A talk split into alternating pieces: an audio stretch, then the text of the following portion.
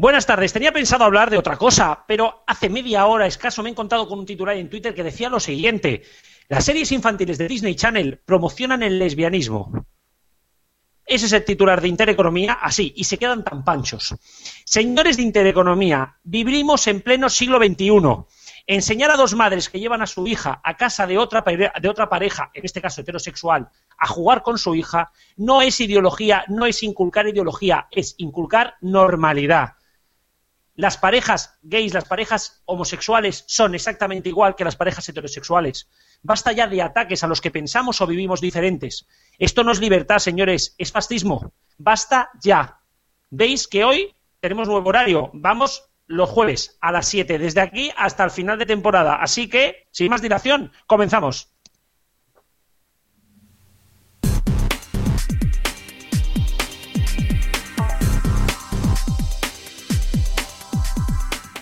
Pues muy buenas a todos, chavales y chavalas que nos queráis estar escuchando. Comenzamos un miércoles más F de Radio. ¿Perdona?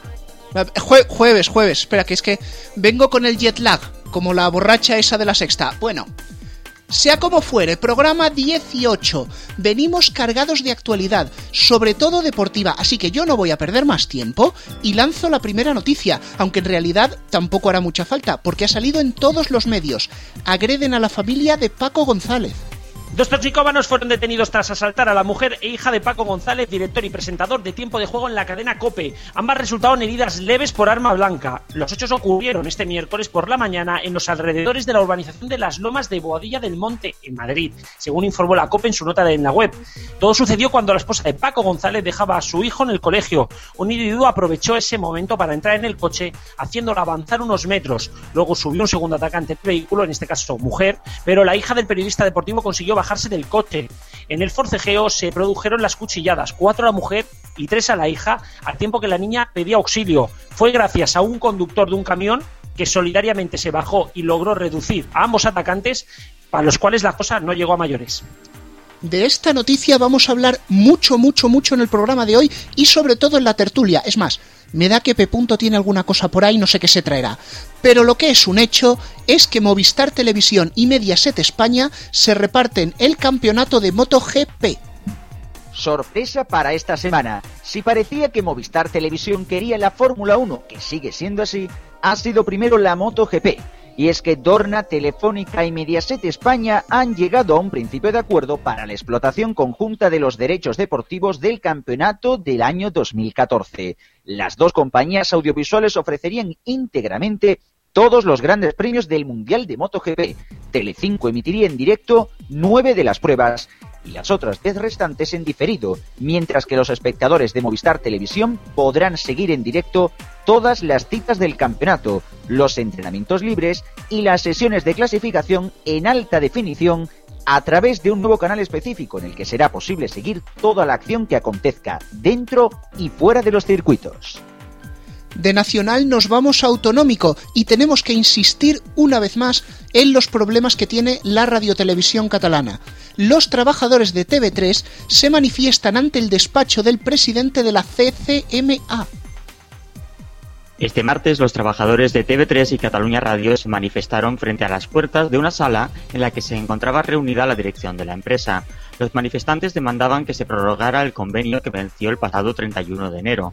La protesta se mantuvo durante 12 horas y terminó con la salida sin problemas de Brauli Duarte, presidente de la corporación.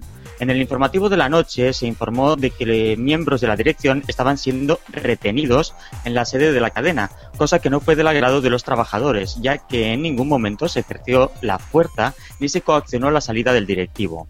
Que la información se, diese de esta forma provocó que ayer dimitiera el Consejo Profesional de Televisión de Cataluña, organismo formado por profesionales para velar por el rigor y veracidad de las informaciones que se ofrecen en el canal. Durante el día de hoy y el de mañana se está votando en referéndum si se convoca una huelga indefinida para los próximos días, de no alcanzarse un acuerdo sobre el convenio colectivo. Recordemos que la dirección de la corporación pide una nueva rebaja salarial y que se haya prescindido de los trabajadores temporales y además se ha realizado un proceso de despido colectivo que ha afectado a 200 personas. Y bueno, toca hablar también de estrenos y hay algunos que cuando estrenan lo hacen a lo grande. Bueno, no solo Discovery. El estreno del Príncipe a la vez en seis canales de Mediaset. Toma ya. El martes por la noche Mediaset estrenó la serie El Príncipe y decimos Mediaset porque el estreno se realizó de forma simultánea en seis de sus ocho canales disponibles en la TDT. Fueron Telecinco, Factoría de Ficción, La 7, Divinity, Energy y La 9 y las cifras acompañaron el estreno ya que consiguió un 27,7 de cuota de pantalla con más de 5 millones y medio de espectadores en el conjunto de los seis canales, de lo que casi 4 millones y medio provenían de Telecinco, donde consiguió un share del 21,9. Este estreno viene a contrarrestar el éxito de audiencia que viene cosechando los canales de A3 Media con sus series de producción propia y que ha provocado diversos movimientos en la parrilla de Telecinco, tal y como vamos a comentar a continuación. Bueno, la verdad es que Garrobo ya se me ha adelantado, pero es que Telecinco va a poner su parrilla patas arriba, y no solo eso, también elimina algunos de los programas. Con el fin de recuperar el liderazgo perdido en los últimos meses en favor de A3 Media, Mediaset España ha decidido mover ficha y hacer una apuesta arriesgada, como es la de reubicar diversos programas en su parrilla. De este modo, el programa de Ana Rosa alarga su duración hasta la una menos cuarto, y Mujeres, Hombres y viceversa se amplía hasta las 3 de mediodía, variando de la parrilla el espacio de Buena Ley. El resto de cambios vienen en el prime time, donde la cadena de Fuencarral estrenará una nueva serie los lunes, protagonizada por Belén Rueda y que lleva por título De boca en boca. Los martes seguirán con El Príncipe, los miércoles con La que se avecina, los jueves con La Voz Kids y mantiene los viernes con Deluxe. Traslada al sábado el programa Hay una cosa que te quiero decir, cancelando Abre los ojos y mira y apostando por Aida en la noche del domingo.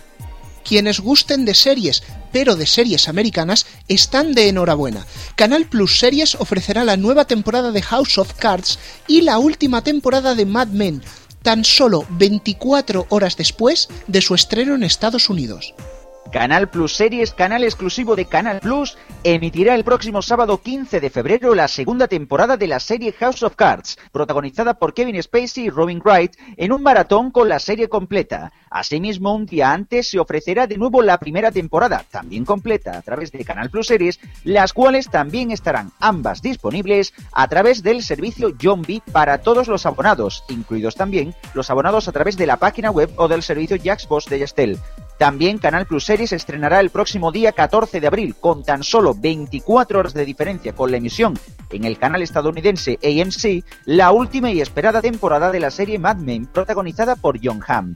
Estas dos novedades se unen a la actual parrilla de series de la cadena, donde se incluyen títulos como True Detective, Orange is the New Black, Juego de Tronos, Girls o Shameless y contenidos estadounidenses por un tubo los vamos a perder en la TDT.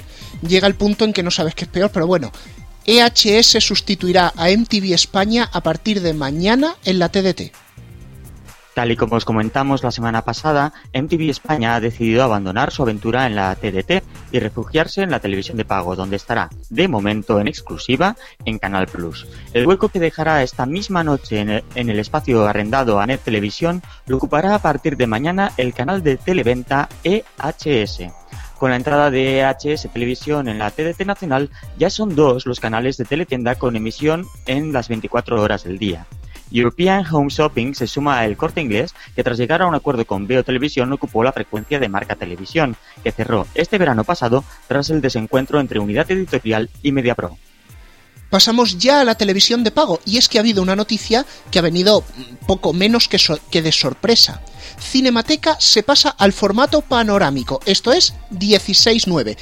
Precisamente el canal de cine independiente tomaba esta decisión a principios de esta semana y se especula con la posible llegada de su versión HD que ya tiene cierto trayectorio, cierto trayectoria, perdón. Vengo aquí con la lengua bolo, muy bien. Bueno, este rumor ya tiene cierta trayectoria, de hecho desde primeros de enero ya se venía rumoreando que Cinemateca se iba a pasar al HD, veremos si marzo es el mes elegido, pero lo cierto es que los espectadores de Cinemateca venían solicitando la adaptación de la emisión a este formato panorámico, y además poder ver películas dobladas al castellano y no solo en versión original subtitulada, que era hasta ahora lo habitual del canal. Cinemateca, por cierto, y para el que no se acuerde, es propiedad de Chelo Multicanal, y aunque se ha pasado al formato panorámico, todavía hay canales que no lo han hecho. Para ser exactos, Natura, Crimen e Investigación, Biography, Somos y Panda. Con esto terminamos las noticias por hoy, pero va a haber mucha más información, va a haber mucha más actualidad, porque ahora mismo se viene el señorito del P. Punto, que nos va a contar unos cuantos chismorreos sobre la Fórmula 1 y el Moto GP.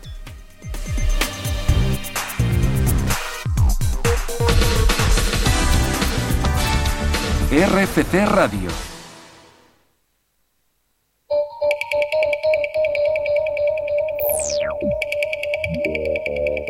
What's the use? What's on TV? What's the use? Wasting time and electricity. What's the use? Y bueno, hoy vamos a escuchar dos veces esta sintonía porque vamos a saludar dos veces a P. Punto. La, la segunda vez saludaremos para, para la cosa que hoy teníamos preparada, pero ahora tenemos que hablar de la Fórmula 1 y la MotoGP, así que vamos a saludarlo ya P. Punto. Muy buenas noches. Buenas noches. Oye, Garrobo, espera, pausa, pausa, pausa. ¿Cómo que este tío va a salir dos veces? Cobrará lo mismo que otra semana, ¿no? Eh, bueno, como la semana pasada nos salió que, que sí que le pagamos. Vale. Estos son horas extras, ¿eh? Mucho borro Bueno. es lo que hay. Es lo que hay, mira, eh, no, no podemos hacer más, pero bueno, es que nos da las informaciones. Porque bueno, todos habéis visto que Movistar se queda con la MotoGP, pero tampoco tenemos mucha información. Parece que se queda con, con 10 carreras en exclusiva, 9 Tele5. Parece que la primera la va a emitir en exclusiva Movistar. Pero ¿qué va a pasar exactamente? P. Punto, ¿Cuáles son las carreras? ¿Se sabe algo ya? Bueno, antes que nada, lo que me gustaría es hacer un poco de autocacareo, porque hace dos semanas ya avanzamos estos temas y dijimos que podría haber Fórmula 1 simultánea entre Antena 3 y Movistar y que lo de Movistar iba a ir mucho más allá de conseguir la Fórmula 1. Exactamente. Parece, y, y ya no solamente aquí, quieren ir a saco porque Movistar pretende pegar un golpe encima de la mesa contra Canal Plus. Efectivamente. Y en cuanto a lo que comentabas de cómo iba a ser la, la MotoGP, diremos que, atención, Telecinco tiene previsto quedarse con nueve grandes premios y serían los de horario europeo. Pero, repetimos, los de horario europeo tradicional. Es decir, domingo a las 14 horas. Asen, Holanda, al ser en sábado no contaría. Y Reino Unido y Portugal, al ser a las, a las 3 de la tarde, tampoco. Bueno, o sea que podríamos decir que prácticamente lo que nos vamos a quedar es con el horario tradicional. Es de suponer, según mis informaciones, también que todas las carreras asiáticas se, redifundirían también a las 2 de la tarde y serían las de tarde y noche las que irían en Energy por la madrugada. Pero bueno, ya digo, son informaciones eh, que, sabremos de aquí unas semanas porque el acuerdo no está cerrado. Es un principio de acuerdo. Efectivamente. Y además puede haber sorpresas porque quizá, solamente quizá, Telecinco emita única y exclusivamente las carreras sin dar ni los entrenamientos ni los libres. De todas maneras, todo esto hay que confirmarlo como dices. Oye, yo propongo una cosa. ¿Por qué no hacemos que Telecinco solo dé las carreras en las que participa Belén Esteban? Que esas serían las carreras para llegar los primeros en las fiestas de noche a determinados sitios, ¿no? Pero sale mucho más barato que el MotoGP. bueno, antes de nada voy a saludar ya a nuestros contertulios hoy. Eh, Diestro, Diestro ya estaba con nosotros, Héctor también. Saludo ya también aquí a Corvo, muy buenas. Hola, buenas, noches buenas noches. sí, Tú noche, primero. Ya de noche. Buenas noches a todos los oyentes de RFC Radio. Bueno, Dime. ya es de noche aquí en Galicia, no es de día. Eh, primero de todo, ¿cómo consideras, cómo, cómo ves tú este acuerdo? Pues esto es, toda una, esto es toda una revolución en lo que es lo que vienen siendo los derechos deportivos de, de MotoGP. Estábamos acostumbrados a ver todas las carreras en abierto, bueno, en Fórmula 1 también, todas las carreras en abierto, los entrenamientos, etcétera, tanto antes con, cuando lo tenía Televisión Española, Televisión Española y la 1 y Teledeporte, y esta última temporada en Mediaset con Telecinco y Energy, que iban las carreras y los principales entrenamientos, los que le cogieran bien de hora principalmente. A Telecinco el resto iba todo por Energy. Entonces este año vemos que solamente vamos a ver motos en abierto en Telecinco y el domingo a las 2 de la tarde. Todo lo que se salga de ese horario irá por pago. O sea, esto es un, cam- es un cambio del 100%. Me ha sorprendido muchísimo incluso las carreras que vayan a las 3 de la tarde o a la 1, ya esa el directo irá de pago y irá diferido por Telecinco. Ya solamente eso ya me sorprende muchísimo. Bueno, ya no decir por los entrenamientos y tal, que aunque tenga un público menor, hay gente a quien le interesa. Eso lo van a tener que recurrir directamente al pago. Hombre, el problema principal que también se queda con esto, evidentemente está claro, y eso lo leí esta mañana a un tuitero, de que es verdad de que quizás el, el tema de que la crisis principalmente publicitaria ha afectado a, a, la compra de derechos deportivos, desde luego que es el, vamos, el punto de inflexión de todo esto. Pero desde luego lo que sí que puede ser un problema es que muchísima gente no recibe la televisión de, de Movistar es que este es el, este es yo creo que el gran problema, porque no todo el mundo puede acceder a la cobertura de Movistar Televisión. Cosa que, por ejemplo, la cobertura de la televisión digital terrestre, pues sí permite, evidentemente, ¿no? Por motivos, eh, por motivos lógicos.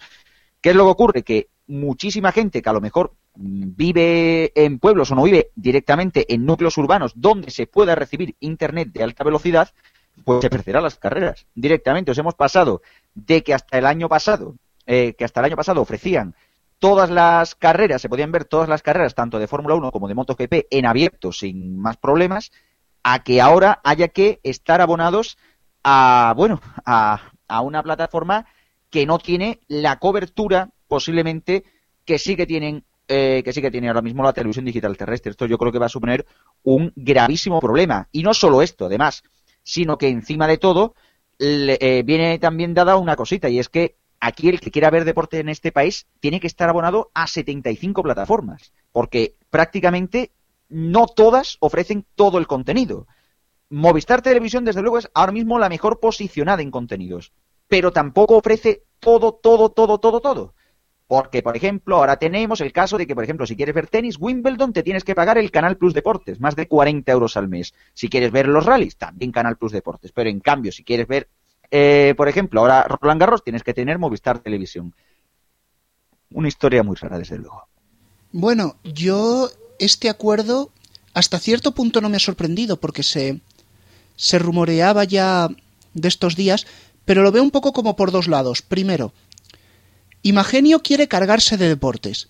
Lleva una temporada a la baja en abonados, lleva una temporada que las cosas no le salen bien y hay que tirar con pólvora que eso en Movistar significa deportes. Y así han llegado a la oferta deportiva que tienen. Pero, ¿el tener las carreras de Fórmula 1 sin publicidad les va a merecer la pena? Recordemos el A3 Premium de Ono. Quizás quitar la publicidad en los entrenamientos y en las clasificaciones, pero bueno, también son un poco de público minoritario, sobre todo los entrenamientos, las clasificaciones no tanto no te da realmente una ventaja comparativa para que alguien se abone.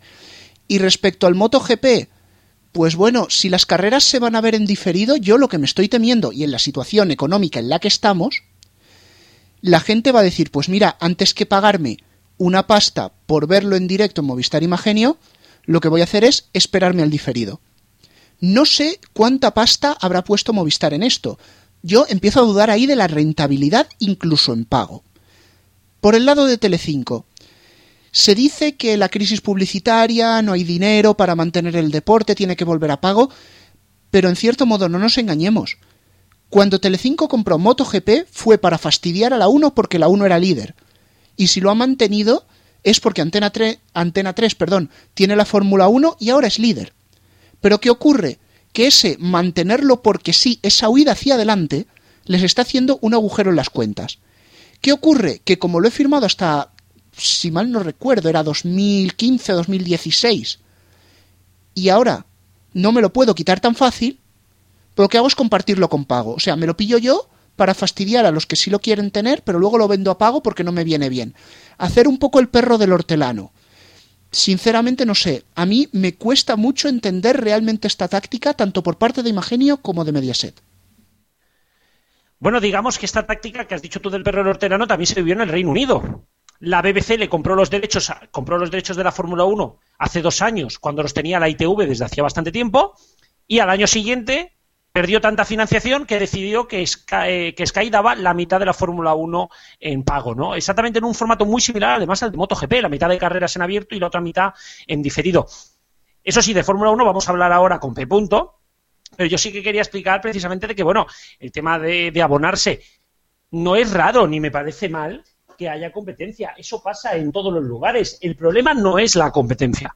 El problema es que los canales no se mueven. O sea, sé, en, en Inglaterra Sky tiene una parte de la Premier Y ESPN, creo que ahora se, ahora se llama BT, BT se ha quedado con la otra parte de la Premier, pero BT se vende en todas las plataformas, incluso Sky.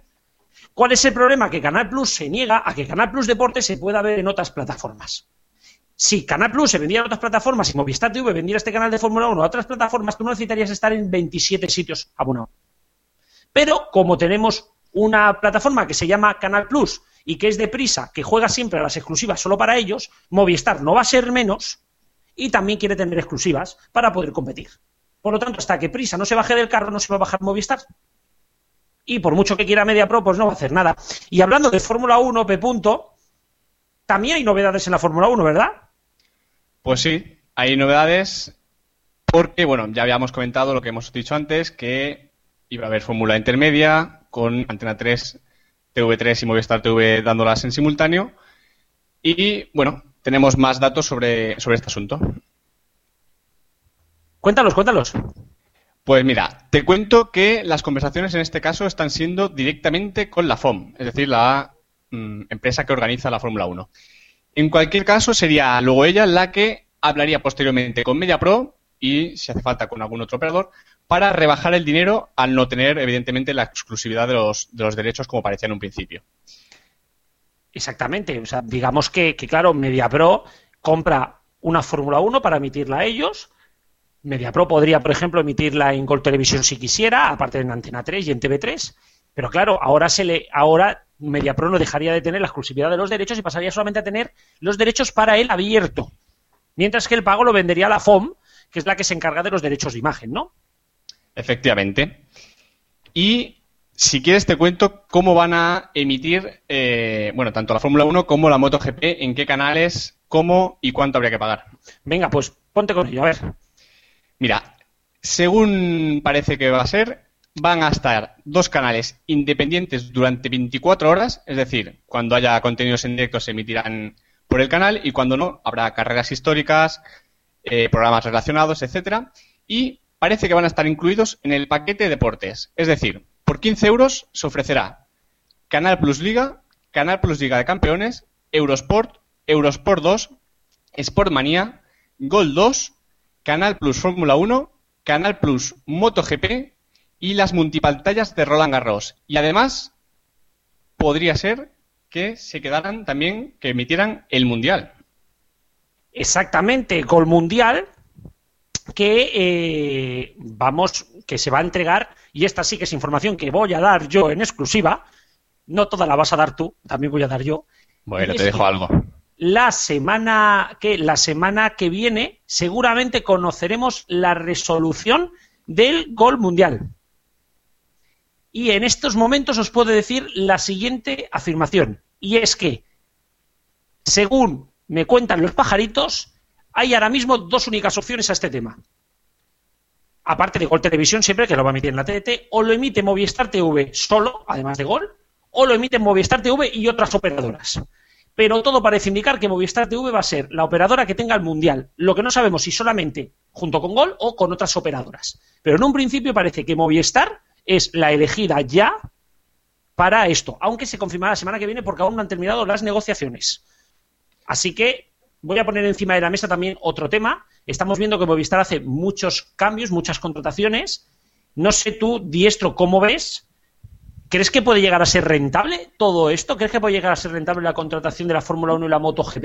A mí, de verdad, yo con todo esto mm, empiezan a, empiezan a salir los nubarrones de vía digital. Cuando el Mundial y cuando se pusieron a comprar derechos a lo loco y cómo acabó vía digital. Yo solo digo eso, pero sobre lo del... eh, mencionabas un tema, y eso sí que es verdad, ahí te doy toda la razón, en el tema de lo de contratar varias plataformas y demás por el tema de Canal Plus. Que a todo esto, Canal Plus no es que se llame el canal de MotoGP ni de esto, en todo caso se llamará Movistar o supongo así, ¿no? Pero vamos, sobre, sobre el tema de lo de, sobre el tema de lo de las plataformas, hay un problema, y eso yo creo que es una variante que pa- parece que todavía las plataformas no se dan cuenta. Y es que la gente que a lo mejor no se abone eh, a una plataforma u otra, o se abone a una plataforma u otra, indistintamente de lo que emitan, puede optar por la tercera vía que es Internet. Porque yo todavía, todavía yo creo que eh, las plataformas no se enteran de que por Internet hoy se puede ver todo. Todo. Ilegal, legal, eso a la gente le da igual. muchas veces. La gente quiere ver el contenido y, si lo, y cu- cuanto más fácil se lo pongas, mejor. Si a mí no me llega la cobertura de Movistar o yo estoy abonado a otra plataforma, eh, a otra operadora de Internet que no es Movistar, per- me vais a perdonar la expresión, putea a la persona que, que le está, eh, que está abonada. Así que, evidentemente, la solución más fácil es irte a X página o Y página, la cual no vamos a decir, no voy a decir aquí porque no quiero darle publicidad a nadie, y ver ese evento. O la opción D, que también sería, como ya cada vez me están contando más antenistas, y es abonarse a plataformas de fuera de Europa. Que eso parece que tampoco lo tienen en cuenta esta gente. Uh, esa, esa opción es interesante.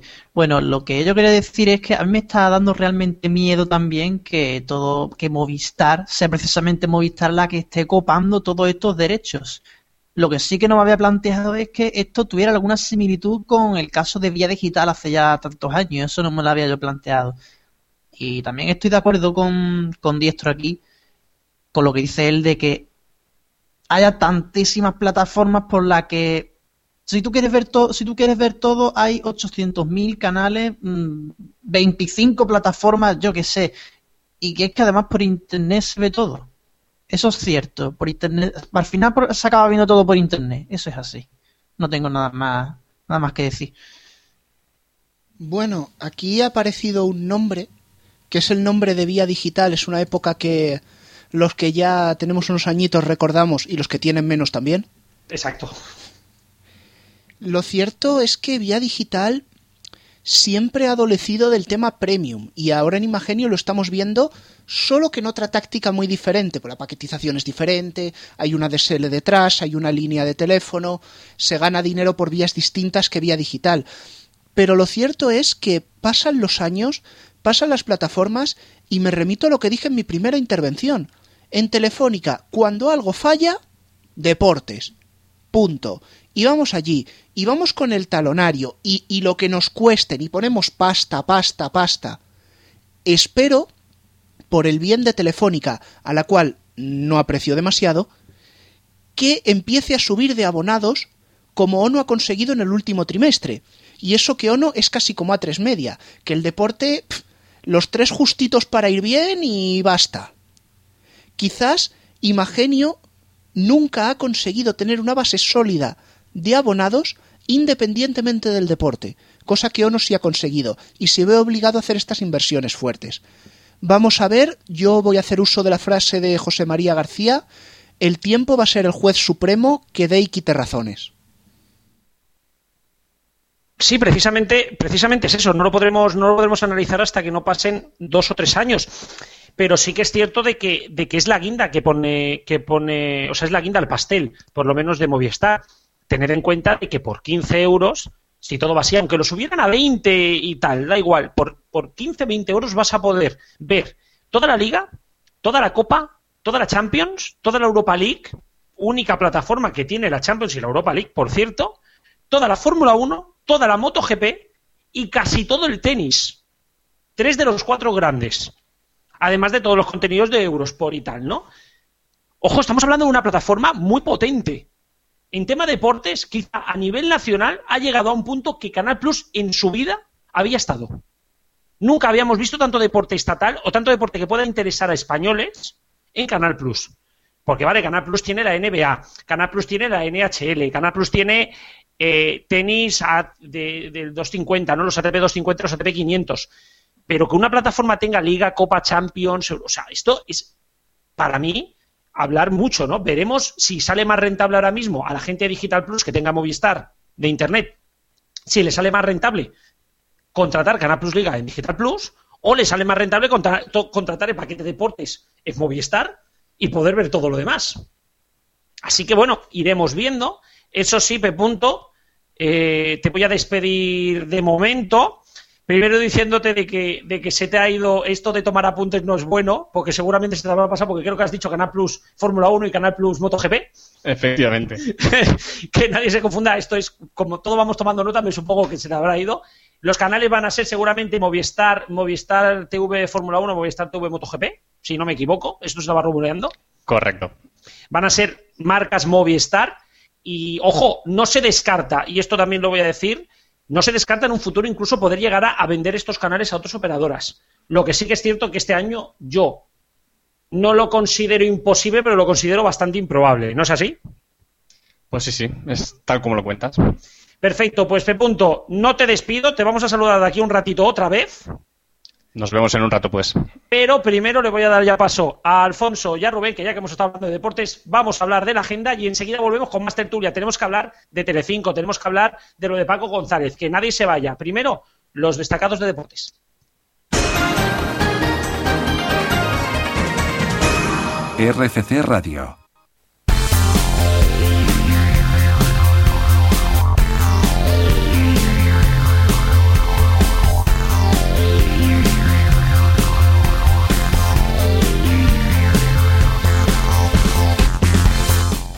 Y llegó el momento de hablar con Alfonso que nos va a detallar cómo tenemos la agenda deportiva para este fin de semana. A ver, Alfonso, ¿qué podemos destacar?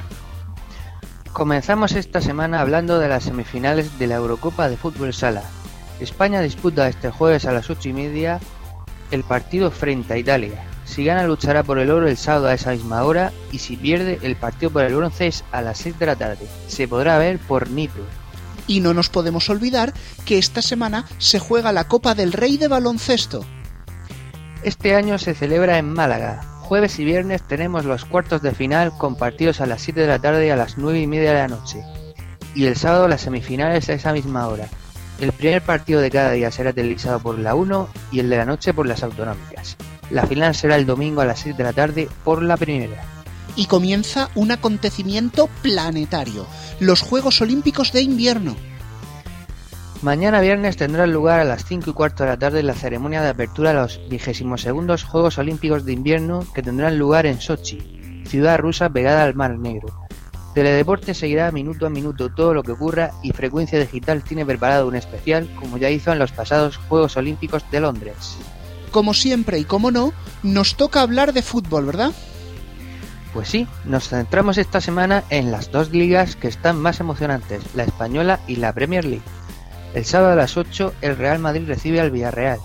Acto seguido, el Atlético de Madrid juega en Almería. Ambos partidos son transmitidos por Canal Plus Liga y Gol Televisión. El domingo a las 9 de la noche se juega el Sevilla-Barcelona por Canal Plus 1. En Inglaterra, el sábado a las 2 menos cuarto tenemos el Liverpool-Arsenal, televisado por Canal Plus Fútbol y Gol Televisión, y a las 4 de la tarde se juega en el Norwich-Manchester City, en Canal Plus Fútbol y Gol Televisión, y Gol Stadium, perdón, y el Chelsea-Newcastle, que se podrá ver por Zombie y Gol Stadium por Internet. Cruzamos el charco porque vuelve la Liga Argentina. Efectivamente, este fin de semana se juega la primera jornada del torneo final. Se estrena con cuatro partidos televisados por los canales de Canal Plus. Bueno, y para todos los fans del deporte que quieran más información, ¿dónde pueden acudir? En la sección de la agenda deportiva en frecuencia digital y en Twitter arroba agendafd. Pues nada, Alfonso, nos vemos la semana que viene. Adiós.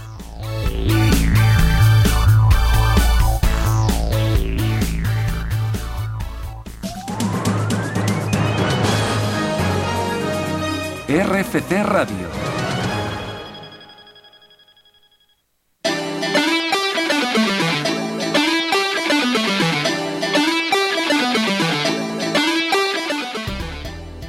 Y bueno, vamos a empezar la tertulia, pero antes que nada voy a leer tweets porque se ha liado bastante gorda en, Twitter con, esta con esta tertulia, ¿no? Y yo creo que incluso alguno puede llegar a tener razón, otros no, pero bueno, yo creo que estos son opiniones personales.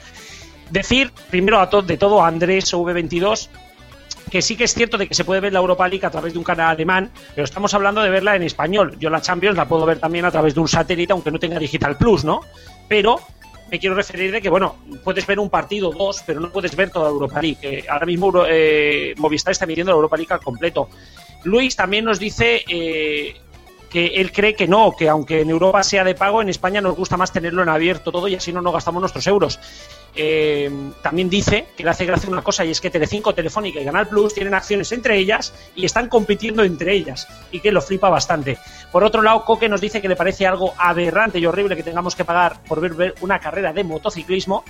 Yo creo que esto es algo que en su momento ya pensábamos también con el fútbol y bueno, al final nos hemos acostumbrado. Y, creo, y también aquí Crustaceo dice que cree que han perdido mucho público gracias al grandísimo trabajo de Abad muchos eh, la siguen por otros canales. Pongamos entre comillas el grandísimo trabajo, por lo menos eso hemos entendido. Vamos a comenzar ya la tertulia.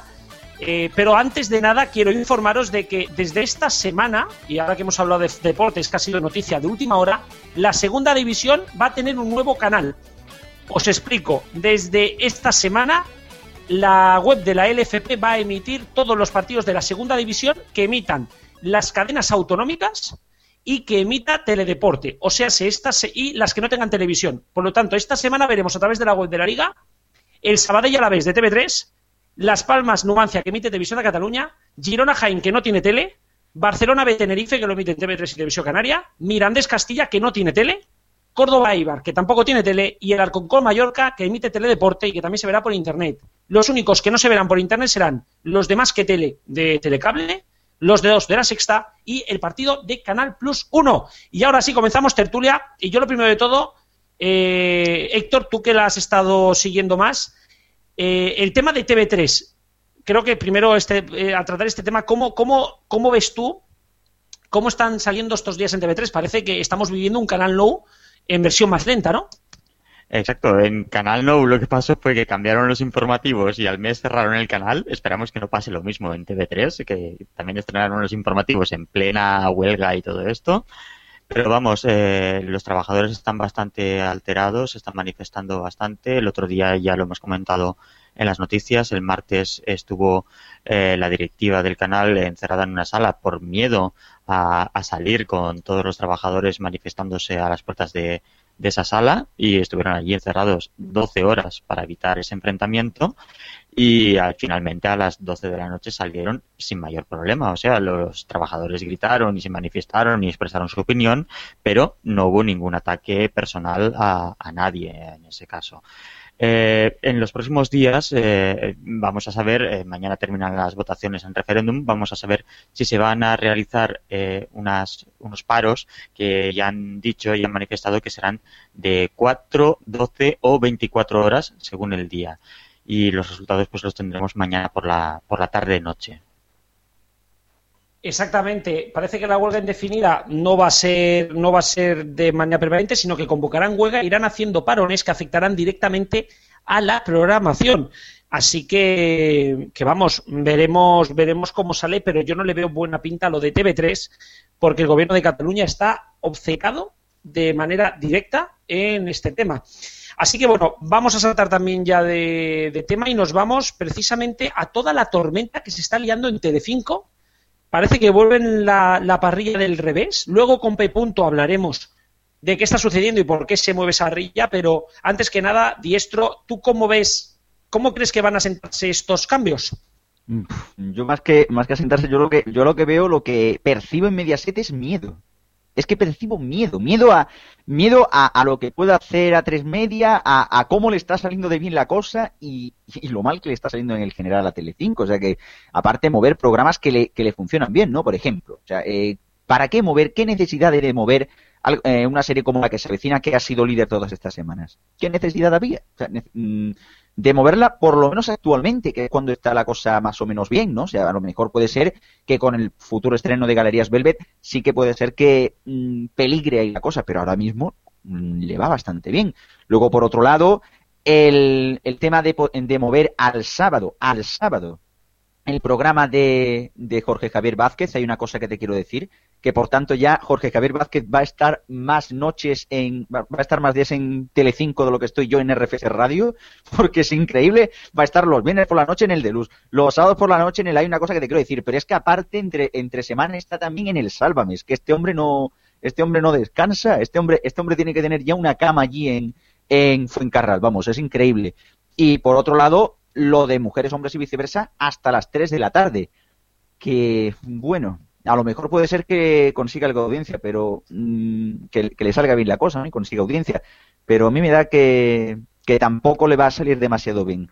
No sé por qué, pero sigue habiendo esa audiencia que sigue prefiriendo ver algo como Los Simpson. Los Simpson a lo mejor siguen, siguen ganando en cierto público, pero bueno. Eh, voy a ir contestando a lo que ha dicho a lo que ha ido diciendo Diestro cosa por cosa. En primer lugar, la que se avecina, yo creo que aunque lo cambie de día, la que se avecina va a seguir funcionando, está teniendo muy buenos datos. Recordar aquel lunes loco que ya comentamos, aquel lunes de Café para Todos, que aun estrenándose 80.000 programas, ganó la que se avecina. Hizo, prácticamente un 20% de audiencia, hizo un 19,9. Así que eh, la que se avecina el miércoles pues va a seguir haciendo mejores datos, incluso creo yo. Eh, lo de las cartas, lo de Jorge Javier Vázquez. Sí, tú eres diestro del Jorge Javier Vázquez de RFC, eso ya lo sabemos. Pero que lo de las cartas de Jorge Javier Vázquez en sábado, mm, ahí no me veo yo que vaya a funcionar demasiado bien. O sea que igual estamos ante el, ocaso de este programa. Programa que, insisto, copiaron en Canal Sur y nadie, y nadie, nadie se queja por ello, pero bueno. ¿Y qué más tener que comentar? Sí, mujeres y hombres y viceversa, que terminan a las 3 de la tarde, eso, eso sí que es una cosa interesante. Vamos a ver si alguno que de los que ve mujer y hombre y viceversa y se encuentra con el informativo no, no le hace el coco un pantallazo azul o algo así, porque esa gente, ese, ese público no está acostumbrado, creo yo, a ver, muchas a ver muchas noticias por iniciativa propia. Pero bueno, vamos a ver cómo funciona Mujer y Hombre y viceversa en ese horario nuevo, que por cierto también se alarga mm, a la rosa, ¿no? ¿No es cierto eso? Que alargan también algunos minutos el programa de AR. Eh, sí, los lo alargan 5 o 10 minutillos. Mm, bueno, va, a meterse, va a meterse a luchar por primera vez contra, contra las mañanas de 4 y al rojo vivo. Va a luchar en torno a 10-15 minutos. Bueno, pues nada más. Por mi Eh, parte.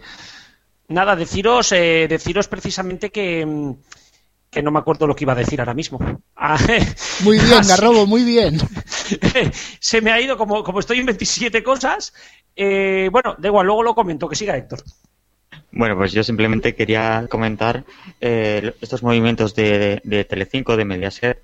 Pues eh, en este momento el Príncipe este martes le ha dado una buena audiencia, pero claro, han emitido lo mismo en seis canales. Esto es como ir al Mercadona a por una marca en concreto y ver que tienes que caer en comprar la marca de ellos porque el producto que quieres pues no, no existe en otra marca. Pues aquí Telecinco en seis canales emite lo mismo, pues eh, si vas cambiando de canal pues siempre caerás en, el mismo producto, entonces lo consumes. Entonces esta primera semana les ha funcionado bien la cosa, ya veremos en las siguientes semanas. Ya vemos que últimamente lo que está funcionando son las series de, de A3 Media, vamos a ver si Telecinco eh, tiene el la misma suerte, de hecho estrenarán la nueva serie de Belén Rueda en los, los lunes y no sé, frente al corazón del océano, pues quizá sí que sí que gane.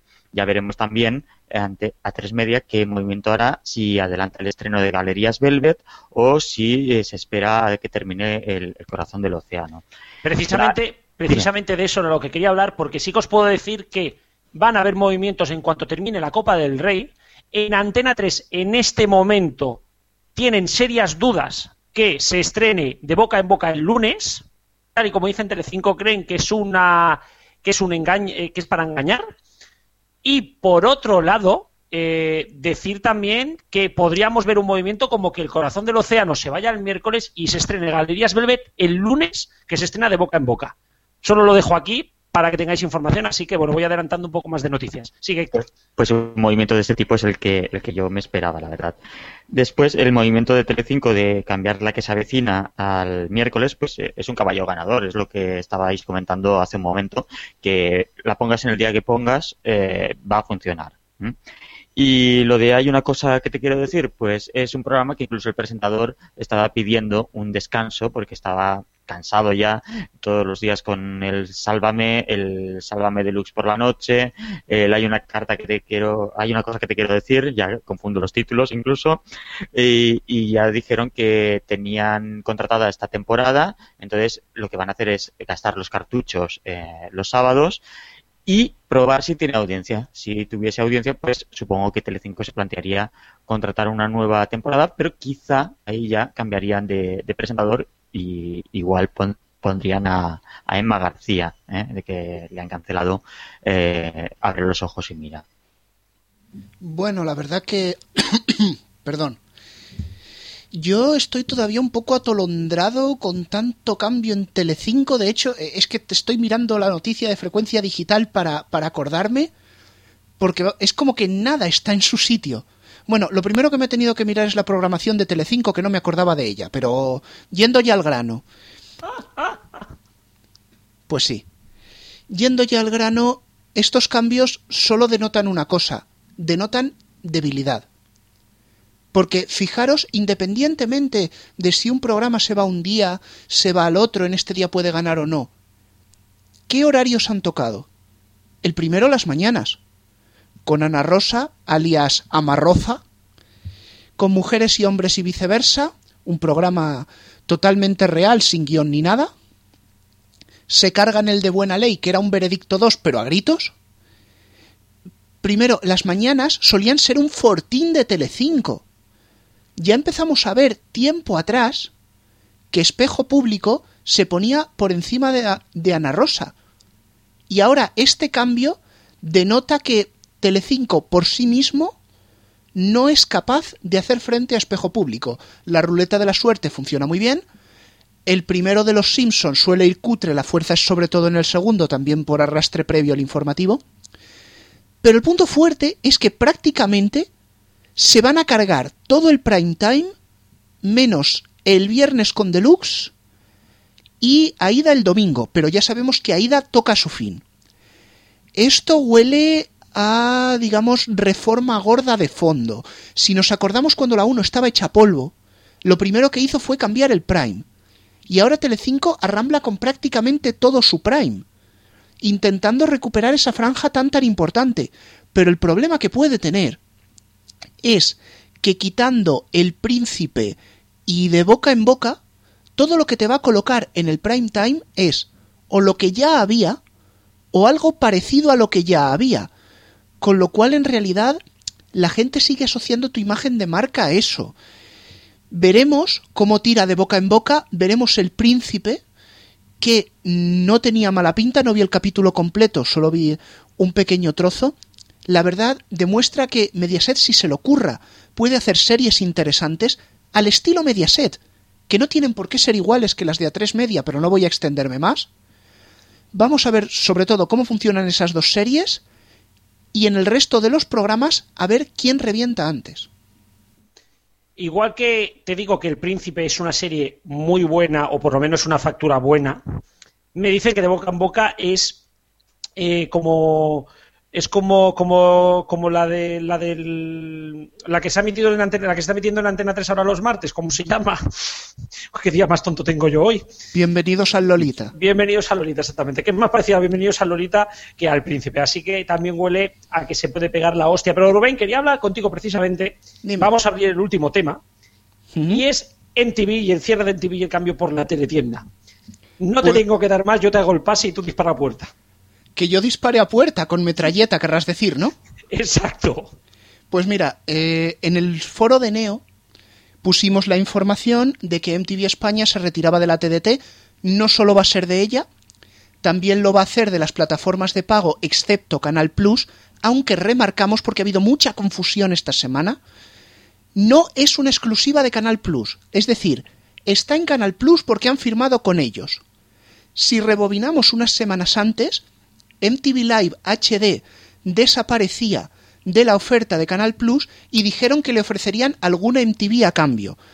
Nosotros nos esperábamos, pues yo que sé, que le dieran MTV Hits, que le dieran MTV Music o VH1 Classic, algún género que no tuviera cubierto Canal Plus, pero en lugar de eso lo que han decidido es regalarle la MTV que estaba en abierto, hacerla de pago.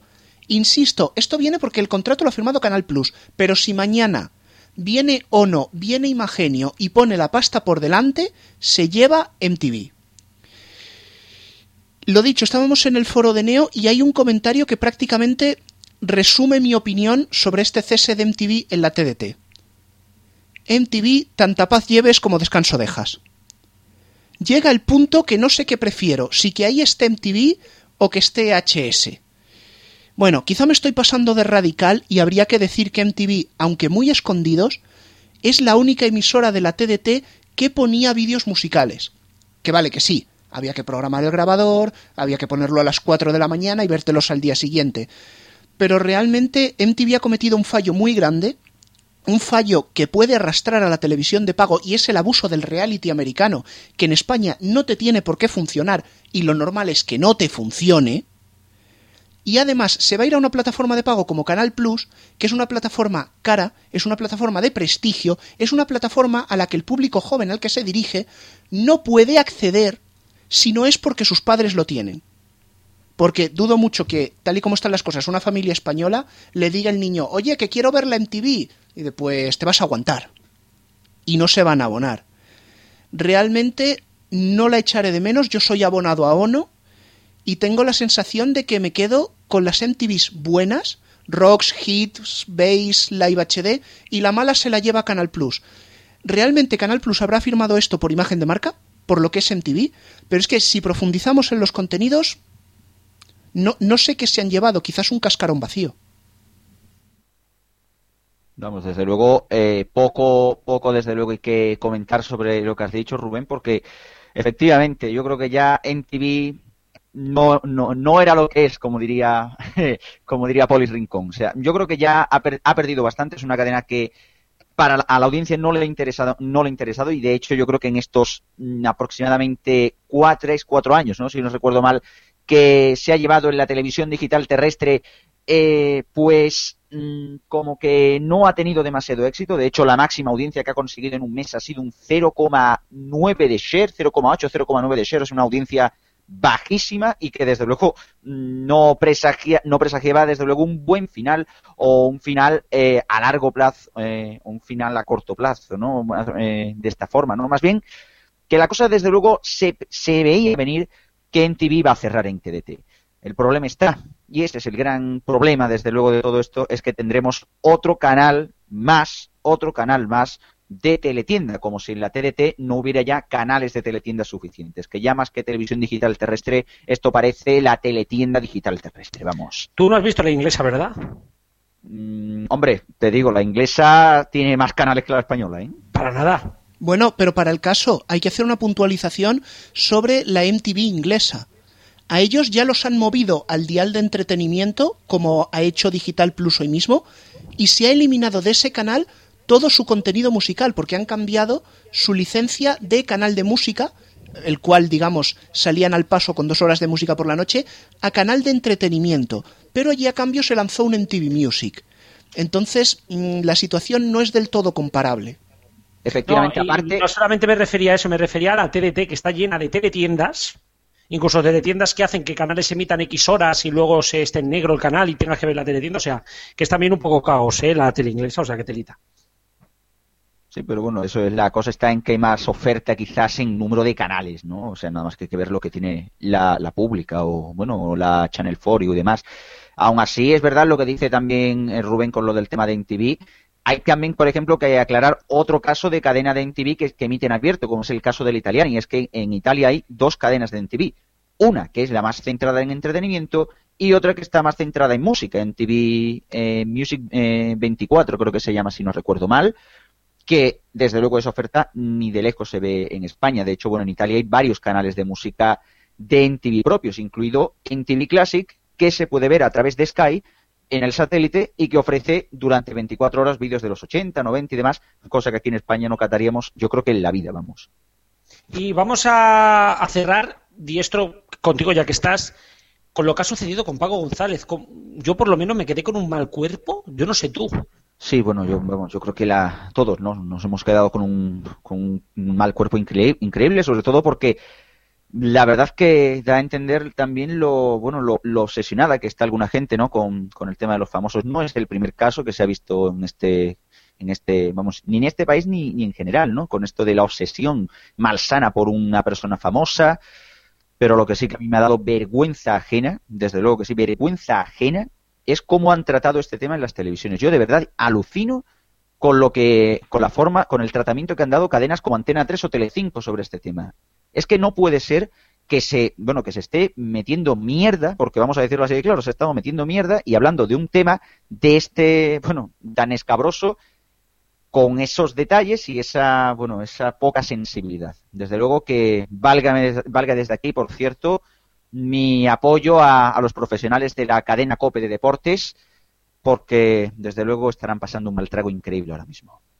Exacto, y desde las redacciones de Frecuencia Digital de Neo y de RFC, un abrazo Paco, fuerza a todos, a todo tu equipo y a toda tu familia sobre todo, y, y bueno, que estas cosas, las cuestiones es olvidarlo lo más pronto posible, y vamos a hacer a que se me había olvidado con Héctor, que también tenemos estreno en Radio Televisión Española. Bueno, explícalo tú. Bueno, eh, no se trata en este caso de un canal, sino de una nueva web que Televisión Española va a dedicar, o está dedicando ya porque se ha estrenado hoy, a los documentales. El nombre de la web es Somos Documentales y eh, cuen- cuenta con más de 5.000 títulos ya digitalizados y ofrecerá 20 estrenos semanales, 20 documentales de estrenos semanales. Eh, también rescata cintas ya emitidas por Televisión Española para poderlas ver a través de Internet. Apostará por los blogs especializados y los webdocs y la podemos encontrar en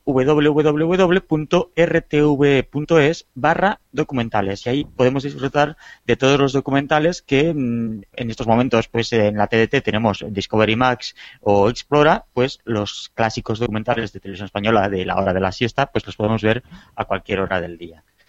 ¿Qué les hubiera costado hacer este canal 24 horas en la TDT? Pero bueno, eh, dicho esto, vamos ya a cerrar tertulia. así que- Garrobo, garrobo, garrobo. Uy. Tasca el freno. Filomeno. ¿No se te olvida algo? No. ¿No se te olvida alguna cosilla de nada? Mm, No. Si quieres, llama algún número de evidencia que me lo digan. No sé, a lo mejor. Pues mm, si quieres yo te sugiero alguno. Por ejemplo, este.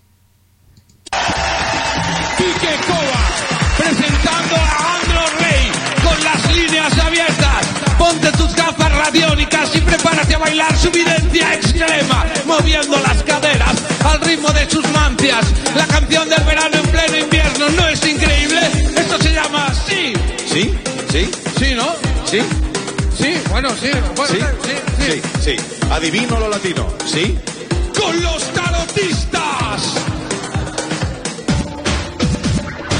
Un poquito de salsa mancia y otro poco de cucumancia. Este ritmo llega hasta Francia. Andro Reyes. Sí, con bikini, ombligo mancia, con triquini y blanca mancia. Donde hay mancia hay abundancia. Andro Reyes. Sí, en la playa gazpacho mancia, en el monte paella mancia, en mi mancia llevo sustancia. Andro Reyes.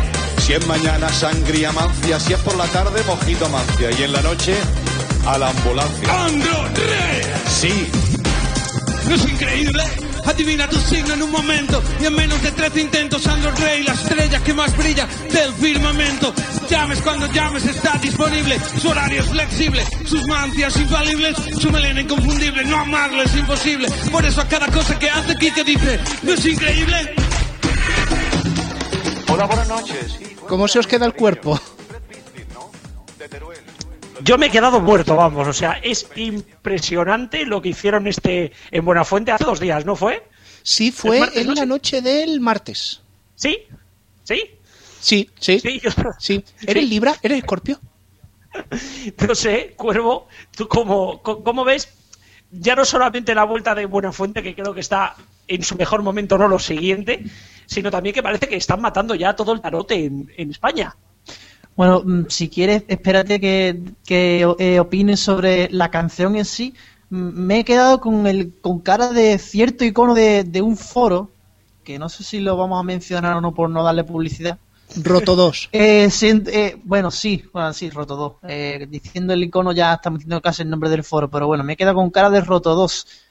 Y en cuanto a la, a la evidencia, que, sal- que salga de todos los canales prácticamente en abierto, que ya casi nadie da, evidencia, eso es un dato que puede ser positivo, aparte de que nos dé pena, porque Sandro Reyes, que era un personaje, era, era buenísimo verlo. Aparte de eso, es un dato positivo que casi desaparezca en- de ciertos canales la evidencia en abierto. No obstante, sigue quedando en radio, sigue quedando también ciertos, bueno, ciertos canales piratas. Algunos canales piratas habrá que sigan dando evidencia, pero que, pero que esta gente así en general desaparezca, pues me parece un dato bastante positivo. Eh, ¿Cómo lo ves tú, Diestro? Yo solo digo una cosa, vamos a sustituir la evidencia por la teletienda. Esto es muy triste. Hasta que tiene que cambiarse muchas cosas en, la televisión en España, por lo menos en este aspecto. Pero bueno, es verdad que, como bien decía ante, decía ante Chiscu, eh, fuera de España la cosa no está mucho mejor por las madrugadas. Las cosas como son. Bueno, la verdad que la canción es poco menos que indescriptible. La canción del verano en pleno invierno. La verdad yo me quedé hasta tarde para ver la- el estreno de la canción en directo. Me quedé diciendo, vaya truño de canción que acaban de soltar. Pero al día siguiente puse el vídeo y dije, "Jo, si esta tiene gracia. Y la verdad es que es un, es un hitazo del verano en pleno invierno y eso es verdad.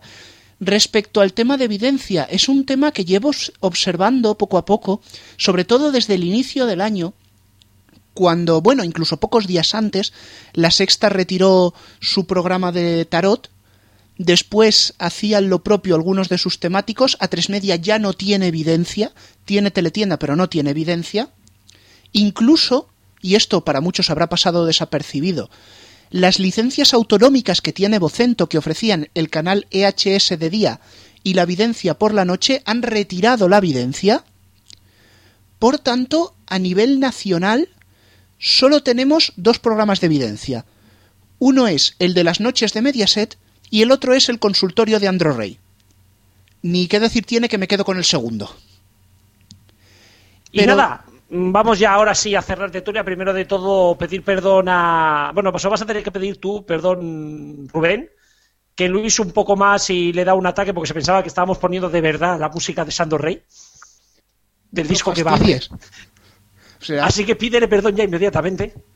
Bueno, quiero quiero que Luis me perdone estas disculpas que estoy haciendo ahora mismo yo.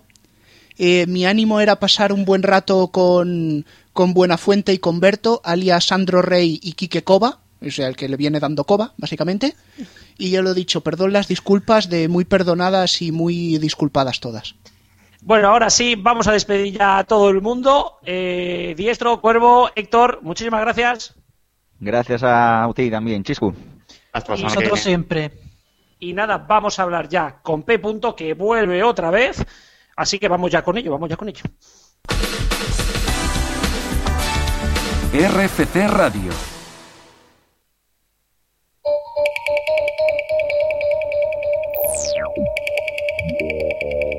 What's the use watching TV? What's the use wasting time and electricity? What's the use watching Y bueno, vamos ya con el señor P. Punto, que vuelve otra vez eh, con nosotros, porque ahora queremos hablar de un tema y es qué está pasando en Mediaset, porque estamos viendo muchos cambios, estamos viendo muchos, eh, bueno, muchos muchos movimientos. ¿De qué viene todo esto, P. Punto? Desde, porque bueno, todo ha sido de la noche a la mañana. ¿Qué es lo que ha pasado? Hola de 9, perdón, de nuevo. Y vamos a, como dices, vamos a explicar uno de los principales motivos por los que Telecinco está haciendo esta llamada revolución. Y tiene que ver con el target comercial, que si no lo sabéis es el dato en el que principalmente se fijan los anunciantes a la hora de contratar sus, sus, sus bloques publicitarios. O sea que Para el target comercial ese son los que trabajan en centros comerciales, ¿no? Más Eh, o menos. para explicaros bien lo que es el taller comercial. Eh, ay, perdón, me da otra que risa. Eh, para explicar lo que es el taller comercial, sobre todo la gente que compra, podríamos decir. Es la gente que va entre los 18 y 19 años hasta los 65. Por lo tanto, se descarta toda la población juvenil y toda la población adulta. O sea, eso quiere decir que los demás no compran. Exactamente.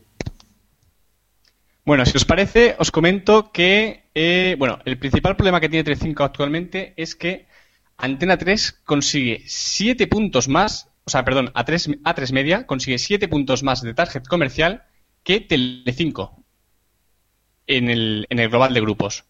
Y más concretamente, Antena 3 le saca a Telecinco 2,5 puntos de target comercial en el total del día, un 14,1 versus un 11,7%, y más de 4 en el prime time, que como todos sabemos es el horario de mayor audiencia. Ahí consiguen un 15,3% versus un 11,2%.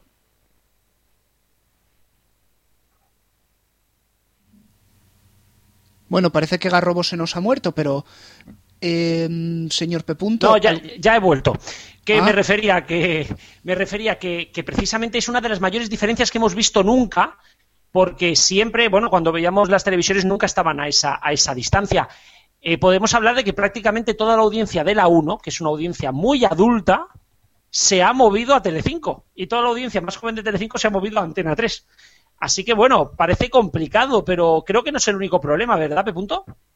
Pues no, ese podría ser uno de los problemas menores porque a Telecinco se le avecinan, según nuestras fuentes, y nunca mejor dicho lo de se le avecinan, diversos problemas relacionados con el corazón. Y ojo, no me estoy refiriendo a problemas cardíacos, aunque podría darse el caso cuando Basile vea el saco de multones que le van a caer por diversas sentencias que tiene pendientes con este tipo de programas, principalmente relacionados con Sálvame. Pero vamos, si a Basile no le ha dado un ataque al corazón de ver su propia programación, bueno, un ataque al corazón o una revolución de estómago.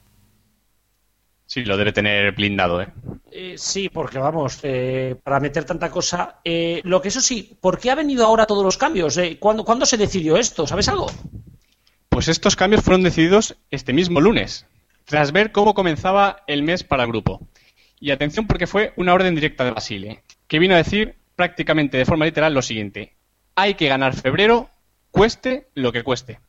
Toma Yo ya. con esto, con esto me retraigo a una frase que dijeron precisamente de que enero, que enero eh, era un mes muy malo para la publicidad, cuando mis fuentes dicen de que enero tuvo muchísimo más publicidad de la que va a tener febrero. Así que yo creo que esto fue un brindis a sol de, de Paolo, pero claro, una vez dicho, ya no lo puedes echar atrás. Pero bueno, yo no sé si te queda. ¿Tienes alguna cosilla más que contarnos o qué?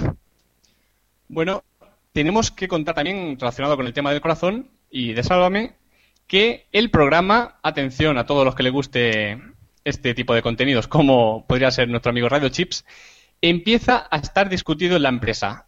En audiencia sigue sobreviviendo, pero la dirección ya no lo ve con los mismos ojos, o sea que no se extrañe que la temporada que viene pudiera haber cambios en este sentido. Así que, que vamos, podríamos decir de que ahora mismo Sálvame, que era el formato estrella, está en la cuerda floja. Sí, sí. Puede ser cancelado, no sé si cancelado, pero quizás remodelado en los próximos meses. O sea que habrá que ver los acontecimientos que los iremos contando por aquí, como no.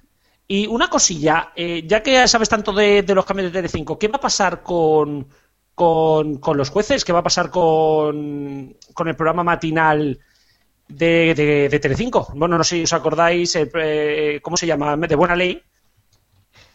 Lo quitan de Telecinco, pero no sé si tú sabes algo porque me dicen que si la cosa se queda así, podríamos encontrarnos con que se vaya a cuatro. Pues sí, ese podría ser uno de los cambios que están rondando la cabeza del señor Basile, que, bueno, podría ser que este fuera a 4 en el mismo horario en el que tiene ahora, o podría ser en otro que a lo mejor sería eh, el Access Prime Time, o ya veríamos cómo.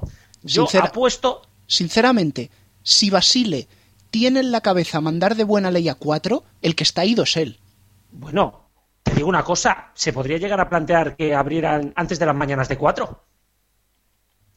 Pero, pero a esa hora lo va a ver alguien. Las mañanas, a las 11 de la mañana. ¿Por qué no? Pero bueno, ya lo iremos viendo. Eh, no tenemos tiempo para más, que hoy ya te hemos, ya te hemos molestado suficiente. Señor B. Punto, muchísimas gracias. Luego os paso la factura a ustedes. nada. La semana que viene no te oímos, nos oiremos a la siguiente. Bueno, espero que no pase nada y no nos tengamos que oír, así que nos oímos de aquí a dos semanas. Mejor, así os tomo un descansito. Un abrazo y ahora ya, sin más dilación, nos vamos al sonido histórico, que, que bueno, ya el programa lo tenemos bien avanzadito, ¿no? Rubén, todo tuyo.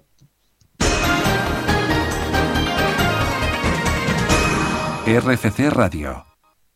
Hola y bienvenidos al sello histórico de frecuencia digital en RFC Radio. Esta semana para la Ciego de Ni Recuerdo te proponen hacer una retrospectiva sonora al año 1994. ¿Qué sonaba hace 20 años en las radios españolas generalistas durante la semana y a distintas horas? Veremos lo que hemos cambiado a nivel nacional en sintonías y programas seleccionados.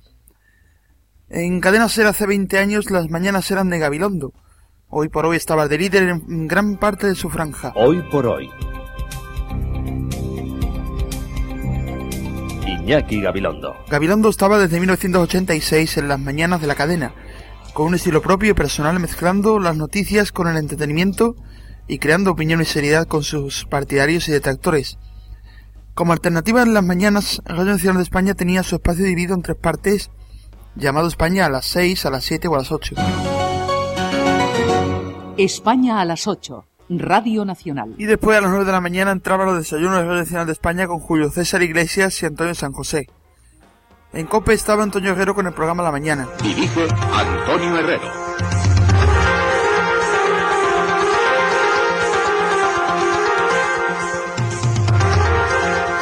alternando las horas con el periodista Carlos Herrera, ya que él estaba solo de 6 a 9 de la mañana.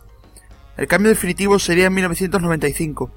En Onda Cero estaba Luis del Olmo con protagonistas. Son las 11 de la mañana, 20 minutos. Señoras y señores, acabamos de asomarnos al uno de las eh, balconadas que tiene esta emisora. Sí, sí, compañeros, su unidad móvil. ad- Adelante, informativos, por favor. ¿Hay alguien ahí? Sí, Luis, buenos días. Buenos días. Mira, estamos, Programa que se mantendría durante toda la década de los 90 luchando por los primeros puestos. mira, estamos justo delante del Teatro del Liceo, desde donde vemos una gran columna de humo que surge del interior del teatro. Según los bomberos de Barcelona, el fuego se ha iniciado en el escenario del Teatro del Liceo y tienen acordonada prácticamente toda la manzana. En este caso, hemos oído un suceso importante de hace 20 años, el incendio del Liceo de Barcelona, donde Luis del Olmo hizo una importante cobertura. Las sobremesas estaban copadas sobre todo por la serie. La Ventana, Cadena Ser.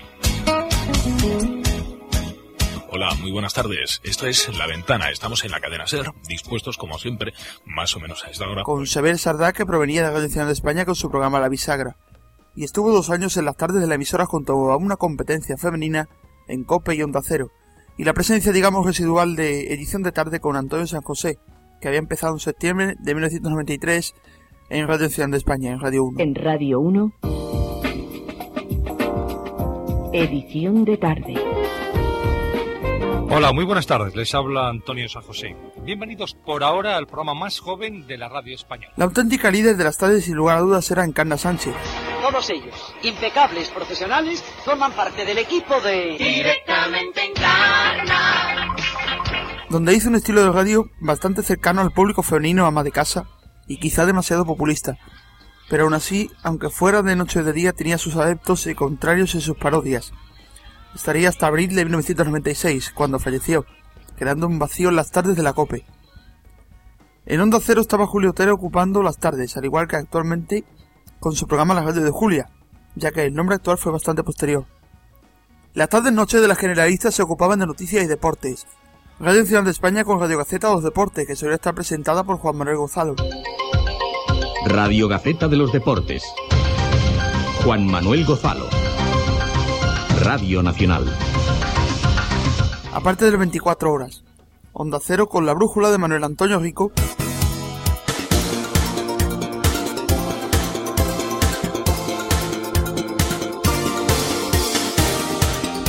La SER con hora 20 y hora 25 de Carlos Llamas. Hora 25. Dirige Carlos Llamas. Y la COPE con la linterna de Luis Herrero. Estás escuchando La Linterna, Cadena COP.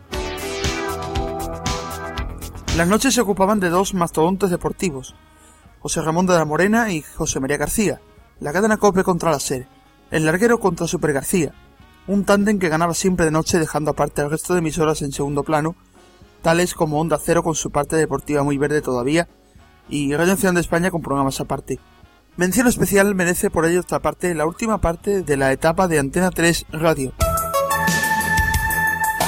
Ya dentro del grupo de emisoras de la SER, poco a poco fue diluyendo su programación con presentadores como Hilario Pino, Javier González Ferrari, que se iría a presentar hora 14 en la serie la siguiente temporada, Concha García Campoy, Miguel Ángel García Juez, Javier Ares en Deportes y, como no, Carlos Pomares con su polvo de estrellas. Esta parrilla en su gran parte conformó la última de la cadena, que se iría apagando en junio de 1994, pasando a ser Sinfo Radio. En otra ocasión haremos una retrospectiva a los fines de semana y las emisoras musicales de ese año 1994, sobre todo en la primera parte del mismo, es decir, el primer semestre. Y hasta aquí el sonido histórico de frecuencia digital en RFC Radio.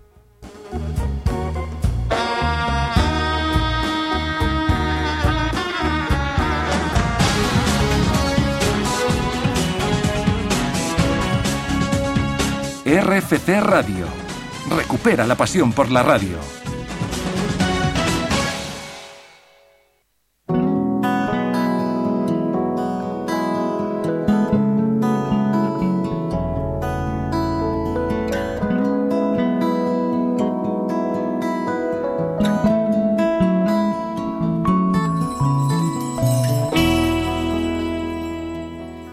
Bueno, Rubén, vaya maratón, ¿eh?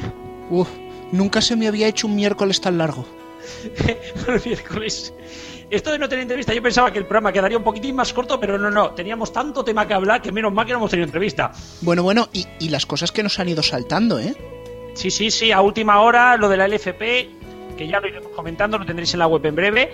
Y quería informaros antes de nada que hoy no está Radio Chip, lo tendremos la semana que viene y las otras va a seguir con nosotros, lo que pasa que por motivos técnicos no ha podido estar. O sea que el correo va muy mal, no llega Exacto, a la carta. El correo va fatal, no llegan las cintas. Y por otro lado, deciros que la semana que viene vamos a tener un especial, ya os contaremos, sobre el Día de la Radio. El jueves es el Día Mundial de la Radio y las, las academias de televisión de, radio de Cataluña y España van a entregar sus premios. Estaremos ahí, estaremos con ellos, con los premiados. Ya os iremos contando. Qué pero la bien. semana que viene va a estar especial, ¿eh? Qué bien, fíjate, las academias de la radio de dos países diferentes el mismo día. Espera. y a la misma hora. A las 7 de la tarde Cataluña, a las 8 España. Ojito porque van a haber novedades, ya os digo. Y bueno, la semana que viene seguro que nos lo vamos a pasar muy bien. Así que, Rubén, una semanita más. ¿Qué es lo que pasa con la música? Pues lo de siempre, que es Creative Commons, eso no cambia, aunque estemos a miércoles jueves. Y cuando colguemos el podcast en iBox, sabemos que estos días ha habido algo de retraso, pues nosotros también hemos tenido problemas técnicos. En cuanto que colguemos el podcast, tenéis la lista de todas las canciones que han sonado para que os las bajéis, las compartáis y hagáis lo que os dé la gana con ellas. Este programa prometemos que lo tendremos hoy, esta noche, ¿no? Espero. ¿Sí? ¿Sí? ¿Lo vamos a tener? ¿Sí? ¿Sí? Bueno, ahora sí, vamos a cerrar. Por mi parte, muchísimas gracias de parte de Frecuencia Digital, de Neo.es, de RFC. Gracias porque nos aguantáis y gracias porque habéis estado un día más con nosotros. Gracias por la interacción en las redes. Y, y nada, por mi parte, muchísimas gracias. Pues amén a lo que ha dicho Garrobo. Gracias por seguirnos ahora en jueves, esta vez sí lo digo. Y hasta la semana que viene. ¿También en jueves? Sí, también.